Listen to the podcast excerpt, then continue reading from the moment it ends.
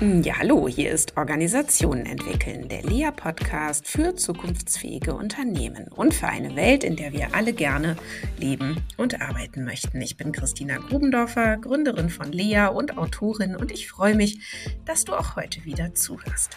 Ja, dieser Podcast ist für Menschen, die neugierig und offen sind und Lust haben, etwas dazu zu lernen. Er ist für Menschen, die sich mit einem informierten Blick selbst eine Meinung bilden möchten und die unsere Arbeitswelt von morgen mitgestalten möchten. Im Lea-Podcast holen wir uns dafür regelmäßig spannende Gäste auf die Bühne, damit du, liebe Hörerinnen, lieber Hörer, bestens darüber informiert bist, was sich in unserer Arbeitswelt tut. Ja, Startups in Berlin, das ist schon eine Marke für sich. Viele träumen davon, mit ihrem Startup das Große loszuziehen, auf Wachstumskurs zu gehen, hoch zu skalieren, das Vertrauen der Investoren in Millionenhöhe zu gewinnen und dann vielleicht irgendwann entweder zu verkaufen oder einfach einen Traumjob zu haben in einem Umfeld, das man sich selbst geschaffen hat. Ja, wie fühlt sich das an, das geschafft zu haben oder ähm, kurz davor zu sein, ein Unicorn zu werden oder vielleicht auch noch auf dem Weg zu sein? Wie kann es gelingen? Was braucht es dafür? Und um hier einen ganz persönlichen Einblick zu bekommen, habe ich heute Johannes Plen eingeladen, mit dem ich nun seit ein paar Jahren immer mal wieder ein bisschen zusammenarbeite und es nun endlich geschafft habe, dass er zu mir ins Podcast-Studio kommt. Ja, Johannes ist ähm, Gründer und Managing Director von Seven Senders und er gründete das Logistikunternehmen 2015 zusammen mit Thomas Hagemann. Und Seven Senders, das erzählt er uns gleich auch noch genauer, ist eine europaweite Delivery-Plattform, die, ich glaube, mittlerweile über 50 Länder und über 100 lokale Paketzusteller miteinander verbindet. Und wie das Geschäftsmodell aussieht, das kann er natürlich viel besser erklären. Ja, schön, dass du da bist, lieber Johannes. Herzlich willkommen ähm, hier im Lea-Podcast. Und äh, ja, magst du zu meiner Anmoderation noch was dazufügen? Wer du bist, wer Seven Senders ist, stell dich gerne auch noch mal selbst vor. Ja, vielen Dank für die Einladung, Christina. Schön hier zu sein. Ähm, nein, also äh, das war, das war eine sehr gute Einleitung. Ähm, ähm, dem habe ich gar nicht allzu viel hinzuzufügen. Ähm, aber vielleicht kurz zu meiner Person. Genau, ich bin der Gründer zusammen ähm, mit einem Studienkollegen Thomas Hagemann habe ich Seven Centers gegründet 2015 und wir machen das jetzt äh, seit acht Jahren. Ähm, kann sicher gleich noch mal ein bisschen mehr ins Detail gehen äh, wie wir dazu gekommen sind und wie unsere Reise bisher aussah. Ähm, aber du hast es ganz gut getroffen. Ähm, ich versuche ähm, seit acht Jahren mir meinen Traumjob selbst zu schaffen und bisher gelingt mir das ganz gut. Ja, super. Ja, genau. Also ähm, die Geschichte mit dem Bierdeckel, die möchte ich natürlich ähm, erstmal hören. Ähm, ja, sehr gerne. Also, wie haben wir Seven Centers gegründet? Ähm, vielleicht so ein bisschen zu meinem Hintergrund. Ich habe ganz ursprünglich mal in Karlsruhe studiert, Wirtschaftsingenieurwesen, und ähm, bin dann nach meiner Zeit äh, in Karlsruhe nach Zürich gegangen, habe dort promoviert im Bereich Supply Chain Management, hatte ganz unterschiedliche Vertiefungen, ähm, also sehr äh, strategisch gearbeitet für Automobilkonzerne, dort äh, so Netzwerke geplant, also wo hat man seine Lieferanten sitzen und wo produziert man und wie bringt man jetzt die C-Klasse nach China. Also das war so sehr, sehr auf höherem Level und ähm, mir war klar, nachdem ich fertig war in, in Zürich, dass ich selber eine Firma gründen möchte. Und gleichzeitig war mir aber auch klar, dass die Firma irgendwie ein Problem lösen soll. Und äh, wer Zürich kennt, und ich liebe Zürich und ich mag auch die Schweiz, ähm, das, das hat unheimlich viel, aber was die Schweiz nicht hat und ganz insbesondere Zürich nicht, äh, sind Probleme. Und äh, deswegen war für mich klar, ich muss irgendwie raus aus der Schweiz und, und rein auch so in dieses äh, digitale Umfeld ähm, rein in Bereiche oder in, in, in Städte, in Regionen, wo, wo irgendwie viel passiert. Und da war irgendwie Paris, London, Berlin und letztendlich ist es dann Berlin geworden. Und ich habe hier in Berlin dann wieder Thomas getroffen, mit dem ich auch zusammen studiert habe. Und ähm, genau, tatsächlich saßen wir dann ähm, eines Nachmittags ähm, ich glaube, drei Wochen hier, ähm, saßen wir ähm, beim Biergarten und haben auf dem Bierdeckel quasi die Idee skizziert, die wir heute auch ziemlich genau, also ich habe auch den Bierdeckel hier noch ähm, in meiner Schublade, tatsächlich ziemlich genau die Idee skizziert, die wir heute äh, immer noch umgesetzt oder immer noch an der Umsetzung sind und immer noch das Problem lösen, das wir damals im Sinn hatten. Ja, super. Das ist ja ähm, fast so gut wie die Garage, die berühmte der Bierdeckel. genau. Sehr gut. Ja, ähm, genau, das, das Geschäftsmodell lässt sich das kurz skizzieren. Also ich habe im Kopf, es geht ja nicht nur darum, da einfach irgendwelche Paketzusteller äh, miteinander zu vernetzen, sondern da hängt ja ganz viel innovative Technologie auch dahinter, Big Data. Ähm, genau, erzähl doch mal, wie funktioniert das überhaupt? Wer sind denn überhaupt eure Kunden und wessen Probleme löst ihr jetzt damit? Dann lass mich doch vielleicht einfach damit anfangen, wie wir damals ja. auf das Problem gestoßen sind. Ähm, also ich bin nach Berlin gekommen, um da vielleicht ähm, kurz fortzusetzen und habe hier für einen Online-Shop gearbeitet und war zuständig für die ganzen Operations, also für die, für die Lagerhaltung, für den Versand, Kundenservice etc. Und wir hatten ein riesengroßes Problem und das war der internationale Versand.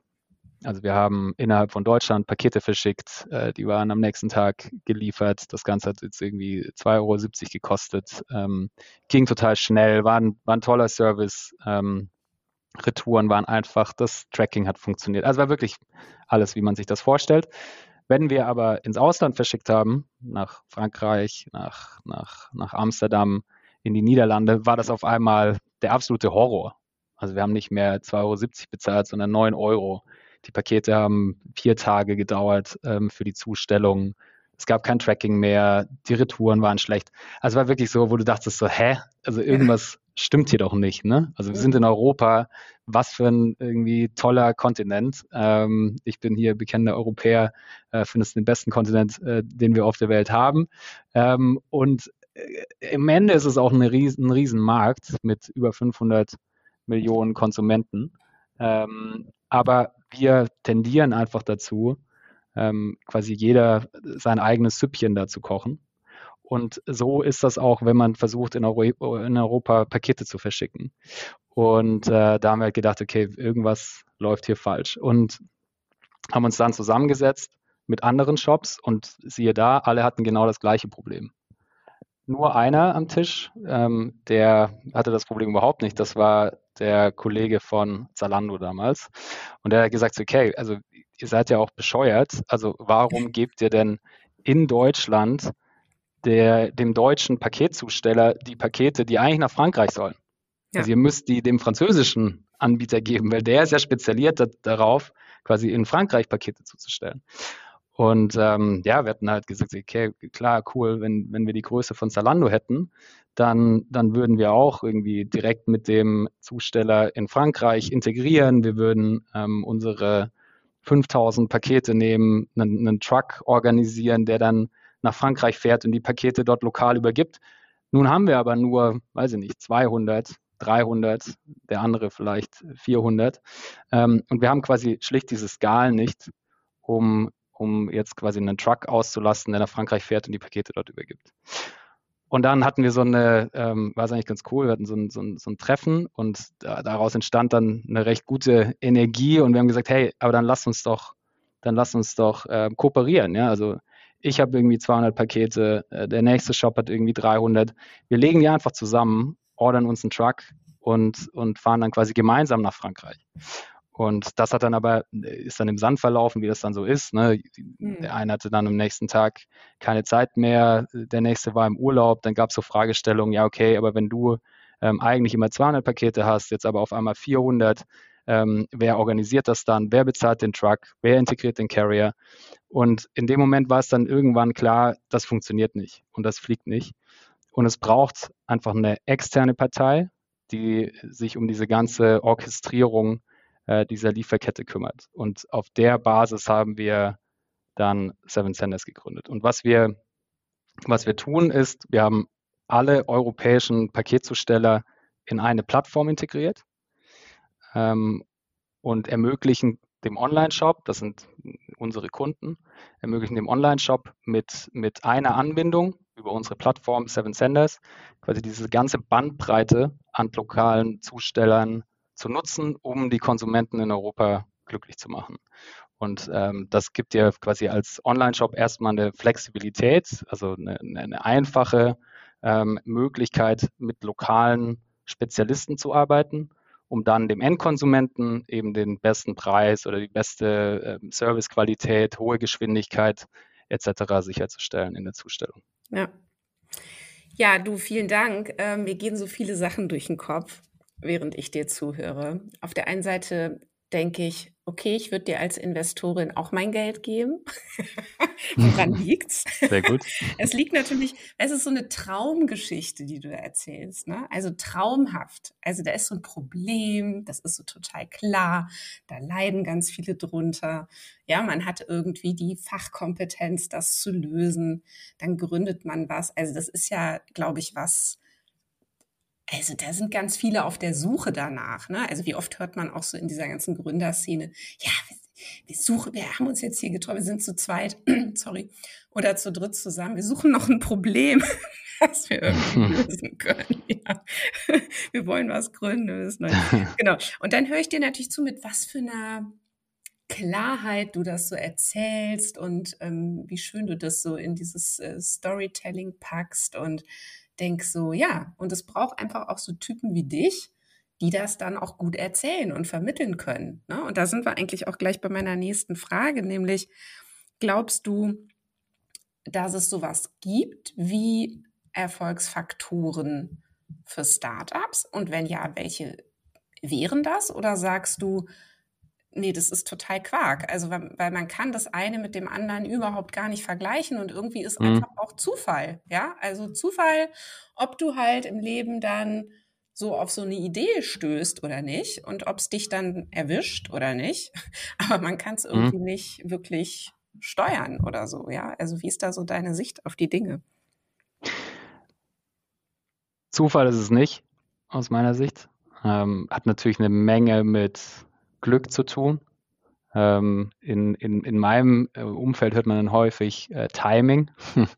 ähm, was glaube ich so ein bisschen äh, fast das Gleiche ist. Also ich, ich würde mal sagen, es gibt ganz viele Gründe, warum sowas schief gehen kann. Wenn ich auf die Erfolgsfaktoren blicke, die stimmen sollten und so ein bisschen abstrahiere, sind es eigentlich immer die gleichen. Das ist, das ist das Team, das ist der Markt und es ist das Produkt. Mhm. Und wir waren jetzt ja gerade so ein bisschen auf dem, auf dem Produkt, wie das bei uns damals entstanden ist. Ähm, ich glaube da sehr stark dran, du musst ein Produkt finden oder eine Lösung für ein Problem. Du musst irgendein Produkt finden, man nennt es auch so Product Market Fit. Ähm, du musst ein Produkt finden, das ein echtes Problem löst.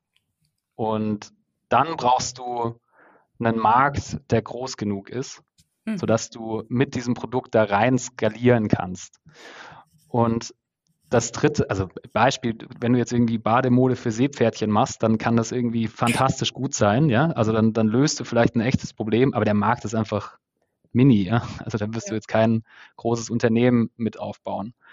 Ähm, während du, wenn du jetzt irgendwie es schaffst, Leute von A nach B zu beamen, dann löst du mit dem Thema Mobilität wahrscheinlich eine der größten Herausforderungen der Menschheit. Also das sind einfach so unterschiedliche Marktgrößen, die du angehen kannst.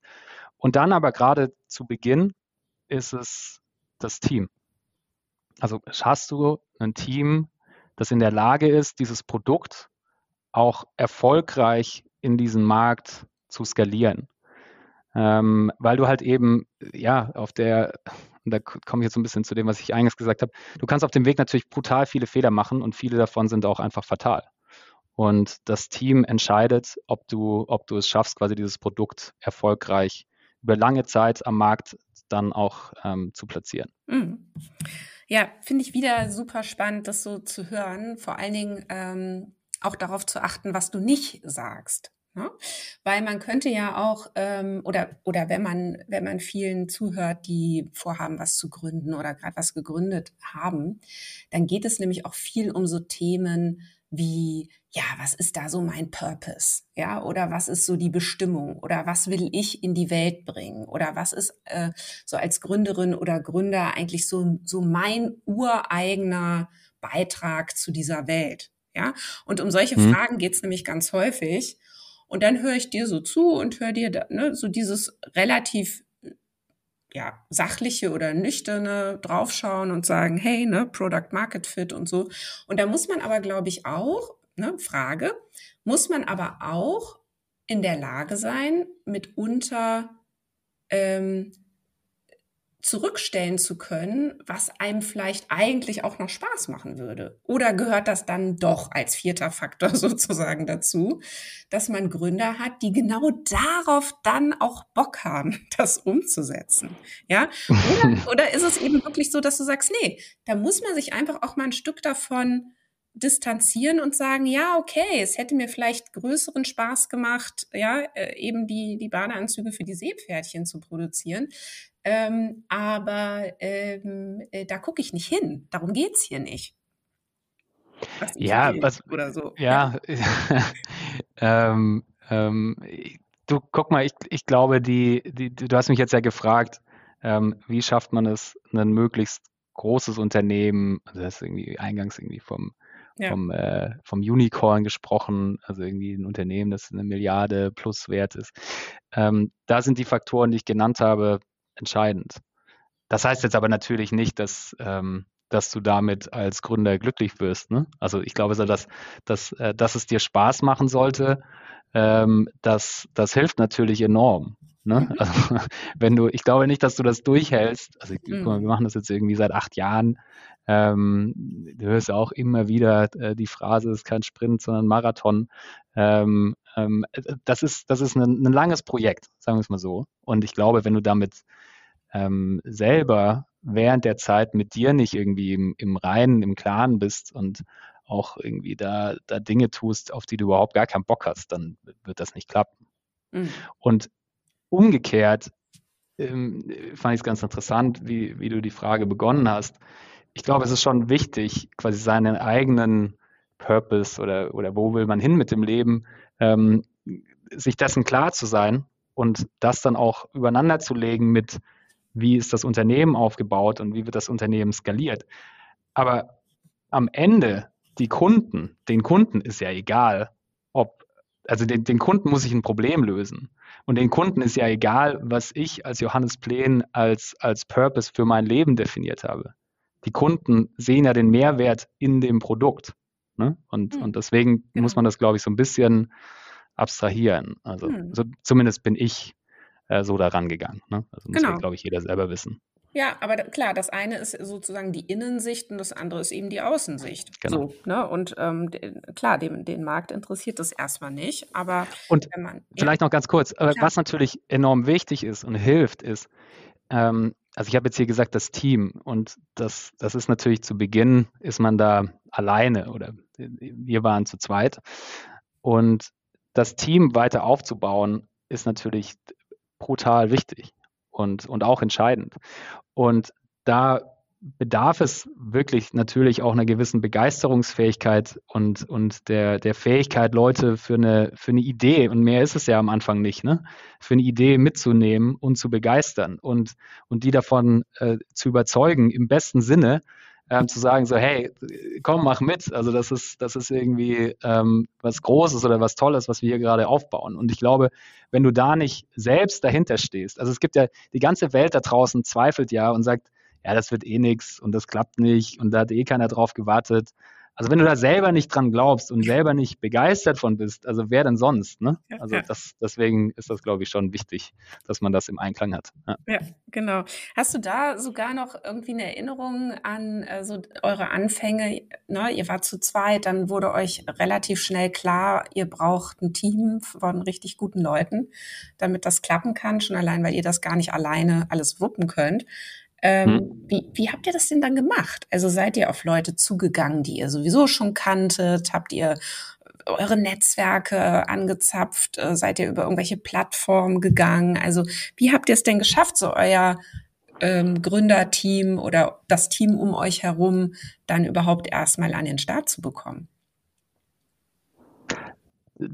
sicher eine ganz große Herausforderung ähm, zu Beginn. Ähm, das Schwierigste ist tatsächlich die Aufmerksamkeit von den guten Leuten zu bekommen. Also wenn du einmal mit den Personen im Gespräch bist, dann, dann geht das, ne? Also dann, dann kann man sie überzeugen und begeistern. Aber also wie kommt man denn überhaupt an die, an die guten Leute ran? Und da hast du schon eine Sache genannt. Das eigene Netzwerk hilft natürlich enorm. Und das äh, haben wir damals ganz gut äh, nutzen können. Ähm, das gibt dir natürlich auch wieder Vertrauen. Ne? Also wenn, wenn dir jetzt jemand sagt, so, hey, ein sehr guter Freund von mir, eine sehr gute Freundin von mir, die ist super, die startet gerade ihr eigenes Unternehmen, sprich mal mit der, dann hast du natürlich als, als, als, als Gründer, als Gründerin schon, schon einen riesen Vorsprung oder quasi eine ganz gute Startposition, sagen wir es mal so. Ähm, Im Vergleich zu, du bist jetzt irgendwie auf der Straße von irgendeinem windigen Typen angesprochen, der sagt, ich gründe gerade mein Unternehmen. Da ist wahrscheinlich jeder eher so ein bisschen zweifelhaft unterwegs. Also das ist so das eine, das Netzwerk. Und dann muss man, muss man sagen, jetzt auch nochmal acht Jahre zurück, da hilft natürlich der Standort Berlin auch enorm. Mhm. Und vielleicht auch nochmal so zu dem äh, aus Zürich weg wegen den Problemen. Ähm, du hast in Berlin, es wird natürlich irgendwie immer weniger, auch mit den, mit den, mit den höheren, ähm, mit den höheren Lebenskosten, aber du hast in Berlin einfach eine Stadt, wo Leute hinkommen, die sagen so, hey, ich habe jetzt einfach Bock für die nächsten vier Jahre ähm, hier in Berlin zu sein, vielleicht am Wochenende mal feiern zu gehen, für ein Startup zu arbeiten. Und das ist so ein, das ist ein Lebensgefühl, das ist äh, Lifestyle, das ist irgendwie eine Phase meines Lebens, die ich jetzt einfach mache. Und dann bekommst du auf einmal Leute, die irgendwie von der Top-Uni aus Stockholm kommen, die ähm, halt bei äh, deutsche Startups, oder ich will jetzt eigentlich gar keinen Namen nennen, auf irgendwelchen Plattformen, äh, kann ich auch Gründerszene nennen, die halt da nach Jobs schauen.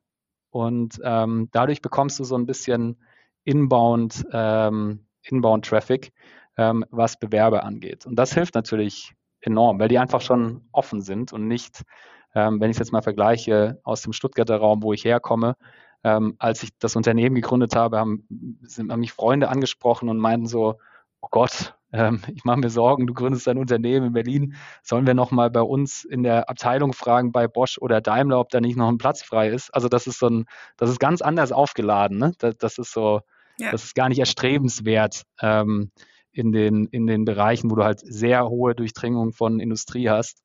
Ähm, und das ist in Berlin einfach anders, war noch, noch viel mehr anders vor acht Jahren, aber ist, denke ich, immer noch so. Ja, das erinnert mich so ein bisschen was, äh, daran, was mir Andreas Bär mich mal erzählt hat. Den kennen wir ja auch beide, der dann meinte, es ja. ist eigentlich bei uns wie bei so einem so ein bisschen so Erasmus-Studium-Atmosphäre. Ja. Ne? So Leute aus allen Ländern, von irgendwelchen Top-Unis, die einfach Bock haben, in Berlin zu sein, ja, und extrem gut sind. Ja. Ähm, Sag mal, du hast aber noch gerade ein Stichwort genannt, nämlich Freundschaft. Und ähm, Netzwerk war ja bei dir automatisch erstmal dieses, ja, ein sehr guter Freund von mir hat gegründet ein Unternehmen und so weiter und so fort. Ähm, das sind ja auch die Geschichten, die man dann öfter hört. Also man ist erstmal befreundet, dann beginnt man zusammen zu arbeiten, die Organisation, das Unternehmen wächst, man wird irgendwann sozusagen bespielt vom Unternehmen. Ja, also es gibt nicht mehr nur noch Erwartungen, die man an einen Freund hat, sondern es gibt plötzlich Erwartungen aus der Rolle heraus, aus der Profession heraus, aus der Szene heraus und, und, und, und. So. Ähm, weiß gar nicht. Kannst du, kannst du dazu ein bisschen erzählen? Also, ähm, wie, wie entwickelt sich da auch eine Freundschaft? Äh, wie wird die dadurch auch gefährdet? Ähm, hat man sich wahnsinnig in der Wolle? Kann man das besser mit einem Freund oder schlechter? Wie ist da so dein Blick drauf? Ähm, ja, also vielleicht zum Hintergrund. Ich habe ähm, hab die Firma mit Thomas gegründet. Wir kennen uns aus dem Studium ähm, und ja, haben uns, ähm, haben uns in, in Karlsruhe immer super verstanden und ähm, ich war dann in Zürich, er ist nach Berlin, ähm, hat hier, hat hier für eine, für eine Beratung gearbeitet. Und als ich dann nach Berlin gekommen bin, ähm, habe ich erstmal keinen Platz gehabt äh, zum Schlafen, habe dann bei ihm auf der Couch äh, genächtigt für drei Monate und, und da ist letztendlich auch die, diese, diese, diese Firma Seven Senders dann irgendwie entstanden. Ne? Also klar, auf dem mhm. Bierdeckel, ähm, ähm, die Geschichte haben wir vorher gehört, aber wir haben uns natürlich irgendwie immer ausgetauscht äh, äh, zu meinen Problemen und er hatte viel Erfahrung aus der Industrie, wie man solche Dinge lösen kann. Und genau, haben uns dann irgendwann, also Ende 2014, dazu entschlossen, das jetzt einfach durchzuziehen. Und damit haben wir natürlich einfach so eine, so eine komplett neue Beziehung aufgemacht. Also ich habe davor nie mit Thomas zusammengearbeitet und das war natürlich neu und ähm, wenn du fragst, kann man das nur mit einem Freund? Ich habe jetzt natürlich Stichprobe 1, ne? Also ich kann jetzt nur so ein bisschen erzählen, gut, wie das bei uns, ja wie das bei uns war. Ja. Ähm, äh, genau, ich will da jetzt, muss glaube ich wieder jeder selber wissen. Ähm, wie hat sich das bei uns entwickelt? Also ich, ich fange mal mit den, mit, den, mit den Grundpfeilern an. Also ich würde das, wenn ich es nochmal machen könnte, ähm, ähm, müsste, dürfte, ich würde das immer nur zu zweit machen. Ich würde es wahrscheinlich nicht zu dritt machen. Ich würde es nicht alleine tun wollen. Ähm, also so eine Gründung. Ähm, warum? Weil du, es hilft einfach enorm, wenn du, also ich hatte es vorher gesagt, du hast ja um dich herum nur Zweifler, ne? Sagt ja jeder, das wird mhm. nicht funktionieren, geht nicht, Gott vergiss es. Da hilft es enorm, wenn du zumindest einen hast, der sagt so, ja, okay, ich, ich glaube dran, ja. Und, und du hast ja selber dann auch irgendwie deine Höhen, deine Tiefen. Ähm, dann, keine Ahnung, denkst du, der erste Kunde, der ist sicher und Vertrag unterschrieben, dann ruft er dich an und sagt so, hey, du, das wird doch nichts, dann bricht eine Welt irgendwie zusammen. Und da hilft es einfach enorm zu zweit durch diese, ähm, durch diese Phasen durchzugehen. Und diese Euphoria und Terror hat es, glaube ich, mal jemand genannt. Ähm, das, das begleitet dich äh, die ganze Zeit, auch heute noch. Ne? Also es geht immer hoch und runter. Mhm. Ähm, äh, auch wenn man, wenn man so rauszoomt, wenn es immer so aussieht, es geht irgendwie steil nach oben. Wenn man reinzoomt, dann ist das schon eher so eine Zackenkurve. Und da hilft es enorm, jemanden zu haben, mit dem man dort äh, zusammen durchgeht. Hilft es, mit einem Freund das Ganze zu tun? würde ich sagen, auf jeden Fall. Auch das würde ich genauso nochmal tun. Ähm, auch wenn man sagen muss, dass die Freundschaft ja leidet, weiß ich nicht, soweit würde ich nicht gehen, aber bei uns ist es zumindest so, dass sie schon so wie, ähm, wie auf Pause ist, wenn wir zusammenarbeiten. Einfach mhm. weil wir, wenn wir, wenn wir hier im Büro sind, dann arbeiten wir einfach 100 Prozent an den inhaltlichen Themen. Und da ist dann wie für die, wie für die Freundschaft gar nicht mehr so viel Platz. Ja, also wenn wir natürlich irgendwie ab und zu machen wir auch was privat zusammen, dann ja, aber hier beim Arbeiten, aber gehört sie auch irgendwie gar nicht so richtig hin. Also ich glaube, dass die würde uns dann auch irgendwie ein Stück weit im Wege stehen. Ähm, aber ich meine wirklich auf Pause, also jetzt nicht zu Lasten von, ähm, weil das merke ich dann schon immer, ähm, also wenn wir jetzt irgendwie privat äh, Dinge tun oder äh, uns irgendwie im Urlaub treffen, dann funktioniert das wieder, dann sind wir, dann sind wir einfach Freunde. Aber jetzt hier so im Arbeitsalltag ähm, sind wir äh, Geschäftspartner, würde man wahrscheinlich sagen. Ähm, warum aber trotzdem mit einem Freund? Schlicht, weil es ein brutales Grundvertrauen gibt. Also ich vertraue Thomas einfach zu 100 Prozent. Ja. Und genauso ist es umgekehrt. Und das gibt dir einfach die Möglichkeit, dich zu 1000 Prozent auf den Inhalt zu konzentrieren. Also ich habe gar keinen, ich, ich muss quasi nicht gegen etwas arbeiten oder irgendwas im Sinn haben. Also es ist einfach, es geht immer nur um den Inhalt. Und das hilft, glaube ich, ähm, das hilft der Sache am Ende vom Tag. Ja, total. Also das ist übrigens das, was äh, die Theorie auch dazu sagt, dass nämlich ähm, äh, ja in Bezug auf Leitungsteams, Vorstände und so weiter äh, diejenigen am erfolgreichsten sind, die es wirklich schaffen, ähm, äh, einfach auf einer guten Beziehung aufbauend sich echt heftig über Inhalte streiten zu können. Ja, also, aber eben über Inhalte. Das können wir auch sehr gut. Ja. Ne? Und mhm. eben aber nicht über die Beziehung oder so. Ja, oder wo einfach auch klar ist, wir vertrauen uns, wir haben eine Basis miteinander und von da aus können wir einfach super intelligent zusammenarbeiten, weil die Sachen auf den Tisch kommen. Ne? Und weil man nicht ständig sich drüber Sorgen machen muss, ah, kann ich das jetzt sagen und wie kommt das jetzt wieder an und dann äh, will der wieder seine Schäfchen ins Trockene bringen und, und, und, und, und die ganzen Grabenkämpfe. Also ähm, wir begleiten ja viele auch so äh, Vorstandsteams und so, die da echt boah, teilweise wahnsinnige Schwierigkeiten haben, zusammenzufinden ne, auf so einer mhm. Beziehungsebene. Und die waren aber natürlich nicht vorher Freunde oder haben nicht zusammen studiert, sondern sind irgendwie zusammengewürfelt worden und müssen jetzt irgendwie miteinander klarkommen. Und äh, die sind natürlich bei weitem nicht so gut in der Performance, wie sie jetzt wären, wenn einfach die Beziehung ähm, gut wäre. Ja.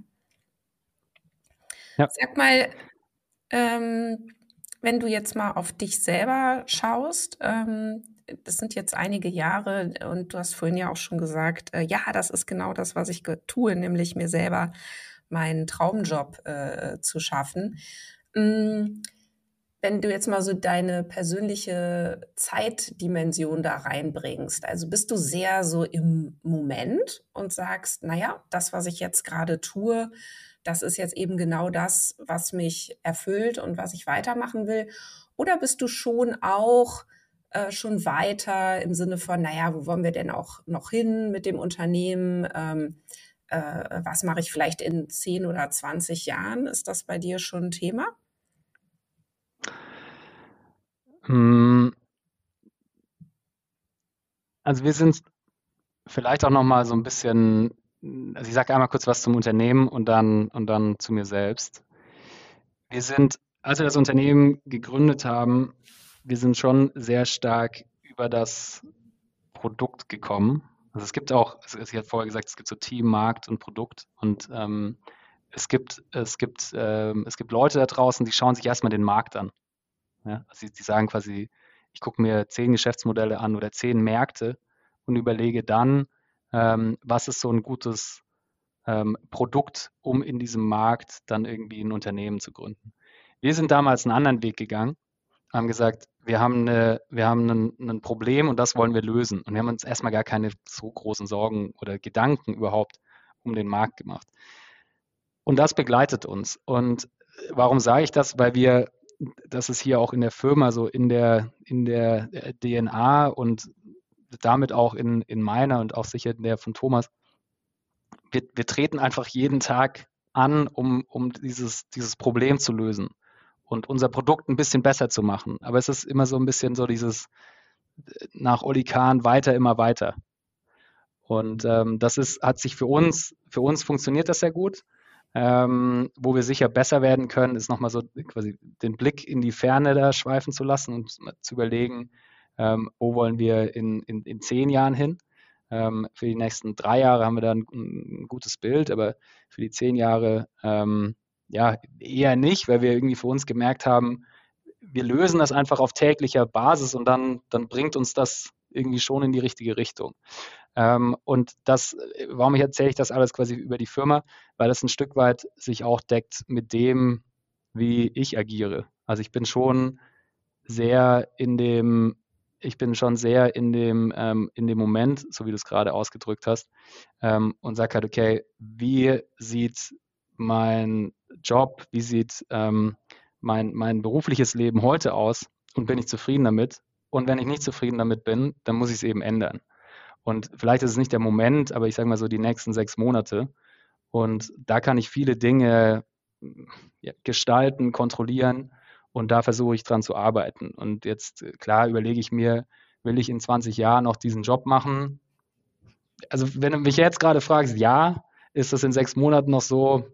don't know. Ne? Ja, es ist so spannend, Johannes, weißt du, weil ähm, ich, also ich kenne ja viele, äh, viele Gründer und die sind alle so. Also da könnte man echt eine Studie drüber machen.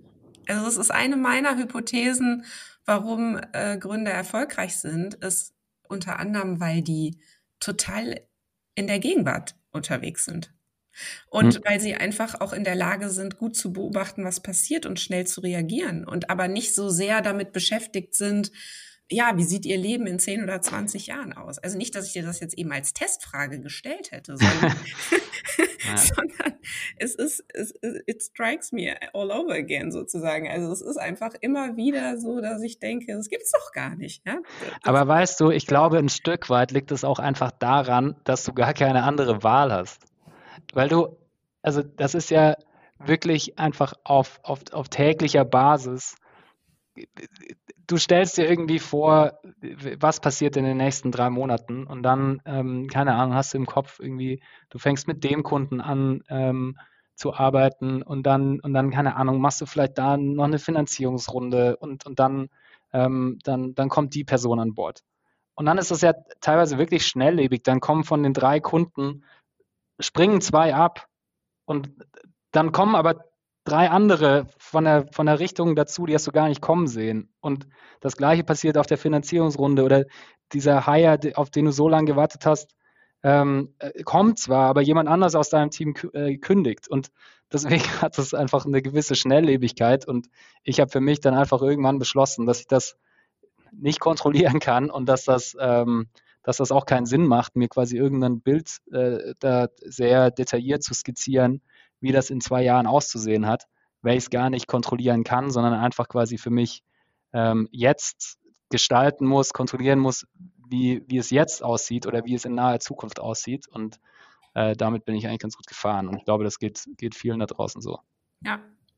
Lass uns mal ähm, nochmal so Richtung Ende so den Bogen nochmal wieder zurückschlagen, äh, so zum, zum Unternehmen insgesamt. Du hast gerade das Stichwort äh, Finanzierungsrunde genannt. Und jetzt ist ja Seven Senders tatsächlich eins der erfolgreichsten Startups in Europa und ähm, in Deutschland sowieso.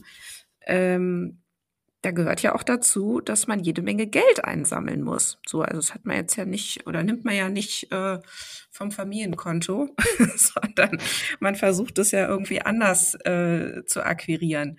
Und nun weiß ich, dass du da auch eine besondere Leidenschaft für das Thema äh, Finanzen hast oder hattest. Mm, also erstmal vielleicht noch mal so für unsere Hörer und Hörerinnen. Ähm, wie, wie läuft denn das so überhaupt, ähm, so bei der ganzen Bewertung auch von Startups? Und wann sind denn Investoren, Investorinnen bereit? Ne? Also so dieses typische Thema, ähm, es werden eigentlich nur Verluste eingefahren oder zumindest noch überhaupt kein Gewinn und trotzdem wird man schon mit einer Milliarde bewertet oder so. Ähm, hm. Was ist denn da los? Also wie läuft denn das eigentlich? Ähm, also du kannst jetzt irgendwie von, von unterschiedlicher Seite drauf blicken. Also das verändert sich über die Zeit ähm, eines Unternehmens. Ähm, also je nachdem, ob du jetzt quasi, wir haben ja auch irgendwann mal angefangen, äh, zwei Typen und irgendwie zehn PowerPoint-Slides. Ähm, und das sind dann natürlich andere Personen mit auch anderer Motivation, ähm, die dann sagen, okay, ich investiere in euch. Also die Business Angels, ne? Das sind ähm, Personen, die in der Vergangenheit vielleicht selber mal irgendwie unternehmerisch tätig waren und, und sagen, hey, ich finde das super und irgendwie, ihr macht da einen guten Eindruck auf mich und das will ich unterstützen und klar will ich da jetzt irgendwie ähm, auch, kein, auch kein Geld verlieren, aber ich habe da jetzt gar nicht so einen so, so, ein Excel-Rechner hinten dran, der mir das jetzt irgendwie genau ausspuckt, was da, ähm, was da genau rauskommen muss, damit das für mich ein Erfolg ist. Also das glaube ich so zu Beginn, wenn du jetzt mal nach vorne spulst und Milliardenbewertung und ähm, Unternehmen macht noch keinen äh, Gewinn. Also ich glaube, man muss so ein bisschen zwei Dinge unterscheiden. Grundsätzlich gibt es Investoren ähm, in diesem Bereich, das sind Venture Capital Investoren, deren Modell es schlicht ist, in zehn und ich mache es mal einfach, in zehn Unternehmen zu investieren und die wissen ganz genau, dass acht davon die nächsten zwei, drei Jahre nicht überleben. Und die zwei, die überleben, die müssen einfach so fantastisch sich entwickeln, dass sie das Investments der anderen acht kompensieren und quasi das Gesamtinvestment in diese zehn äh, Firmen um ein Vielfaches zurückzahlen. Und das ist einfach so der, die, die, also ich meine, das ist so ein Hit, Business. Ne? Also du, du mhm. guckst nicht nach den Verlusten, sondern du, du, versuchst quasi ebenso wieder das Team zu finden, das, das so ein geiles Produkt gebaut hat und so diesen riesen Markt adressiert. Und, und damit einhergeht natürlich der, der Glaube an, an, ähm, an eine Investition heute, die sich in fünf Jahren, zehn Jahren teilweise um hundertfaches zurückzahlt. Also es ist einfach eine, eine Wette oder eine Investition in die Zukunft. Und, und der Glaube daran, dass dieses Team mit dem Produkt es in dem Markt schaffen kann. Und dass das funktioniert, das siehst du ja da draußen. Ne? Also du kannst jetzt äh, nimm Zalando oder kann, kannst auch BioNTech nehmen. Ne? Also mhm. BioNTech vor acht Jahren, die haben auch keinen Gewinn gemacht. Jetzt acht Jahre später wahrscheinlich eines der besten Investments, die man hätte machen können vor acht Jahren. Also es ist einfach eine Wette in die Zukunft oder ein Invest in die Zukunft. So, das ist das, das, das eine, also quasi Venture Capital als, als Anlageklasse. Und das andere, das hat einfach diesen Markt in den letzten drei Jahren brutal aufgeheizt, ist der Fakt, dass enorm viel Kapital im Markt zur Verfügung stand aufgrund der niedrigen Zinspolitik. Also hat es einfach ganz viele Investoren, die, die, die, die sehr tiefe Taschen hatten. Und dann ist es schlicht eine Frage von Angebot und Nachfrage. Also das Angebot, das ist eine überschaubare Zahl von, von guten Unternehmen. Und auf der anderen Seite hast du eine sehr hohe Nachfrage, also viele Investoren mit viel Kapital. Und dann fangen die an, ähm, dieses Spiel Angebot und Nachfrage zu spielen und das bringt natürlich dann auch den, den Preis nach oben. Und das, was du jetzt gerade siehst, ist, dieser, dieser, ähm, dieses viele Kapital im Markt wird weniger und dadurch kommen die, kommen die Preise jetzt gerade wieder runter. Aber das ändert nichts an der, an der ersten Anlageklasse Venture Capital. Die wird es auch weiterhin geben und die hat auch absolut ihre Daseinsberechtigung und funktioniert. Mhm. Ja, ach, da könnten wir jetzt auch einen eigenen Podcast nochmal drüber machen. dann könnte ich Sehr jetzt. das finde ich auch nochmal hochspannend und wie dann auch so diese Übernahme-Fantasien der Investoren plötzlich da sind und naja, gut. Ähm, ähm, vielleicht nochmal ähm, zu dir dann jetzt doch in Bezug auf diese Momente Geld einzusammeln. Ähm, da kommt es ja dann doch sehr drauf an, wie überzeugend bin ich jetzt hier ne, mit meiner Idee und wie, wie präsentiere ich das und so. Wie bereitest du dich da so drauf vor oder ähm, genau, ist dir das einfach in die Wiege gelegt? Ähm, kannst du das einfach und du weißt gar nicht wieso? Oder also wie erlebst du dich so in diesen Situationen, wo es jetzt darum geht, okay, wie viele Millionen brauchen wir und kriegen wir die jetzt? Mm, naja, also ich glaube, es macht einfach, wie sehr häufig im Leben, macht es äh, sehr viel Sinn, sich zu überlegen, wer dein Gegenüber ist ne? und was derjenige, was derjenige möchte. Und dann kommt es natürlich auch darauf an, wo steht das Unternehmen gerade.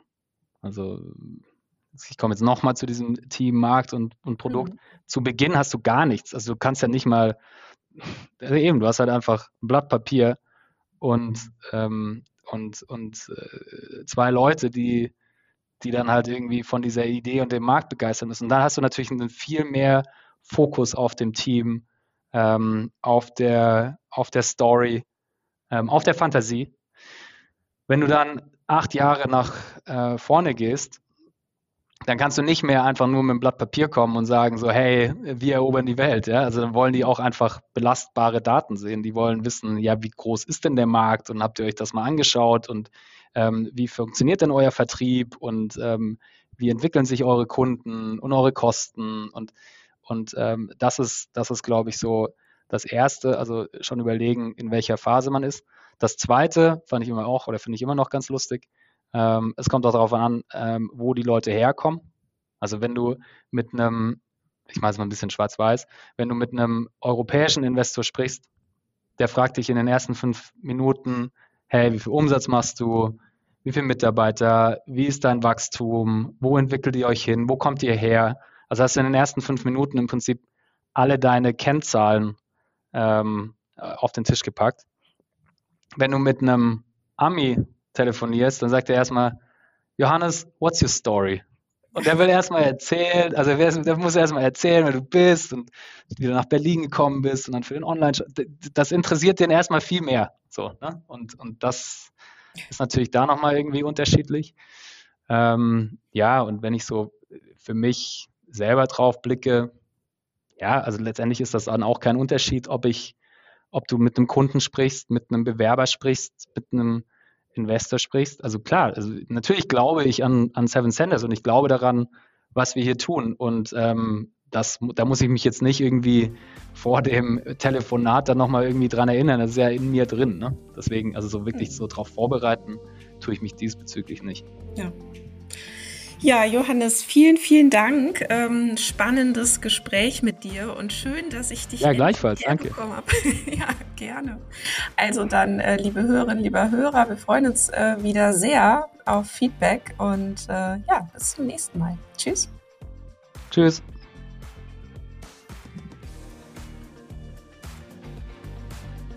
Ja, das war Organisationen entwickeln, der LEA-Podcast für zukunftsfähige Unternehmen. Danke, dass du wieder deine Zeit mit mir verbracht hast. Gefällt dir mein Podcast? Dann würde ich mich riesig freuen, wenn du den Podcast in deinem Netzwerk weiterempfiehlst. Und falls du über Apple Podcast oder Spotify hörst, dann gib uns doch auch gleich fünf Sterne. Das hilft uns enorm dabei, weitere Menschen zu erreichen, denen es auch ein Anliegen ist, eine Welt zu schaffen, in der wir alle gerne leben und arbeiten möchten.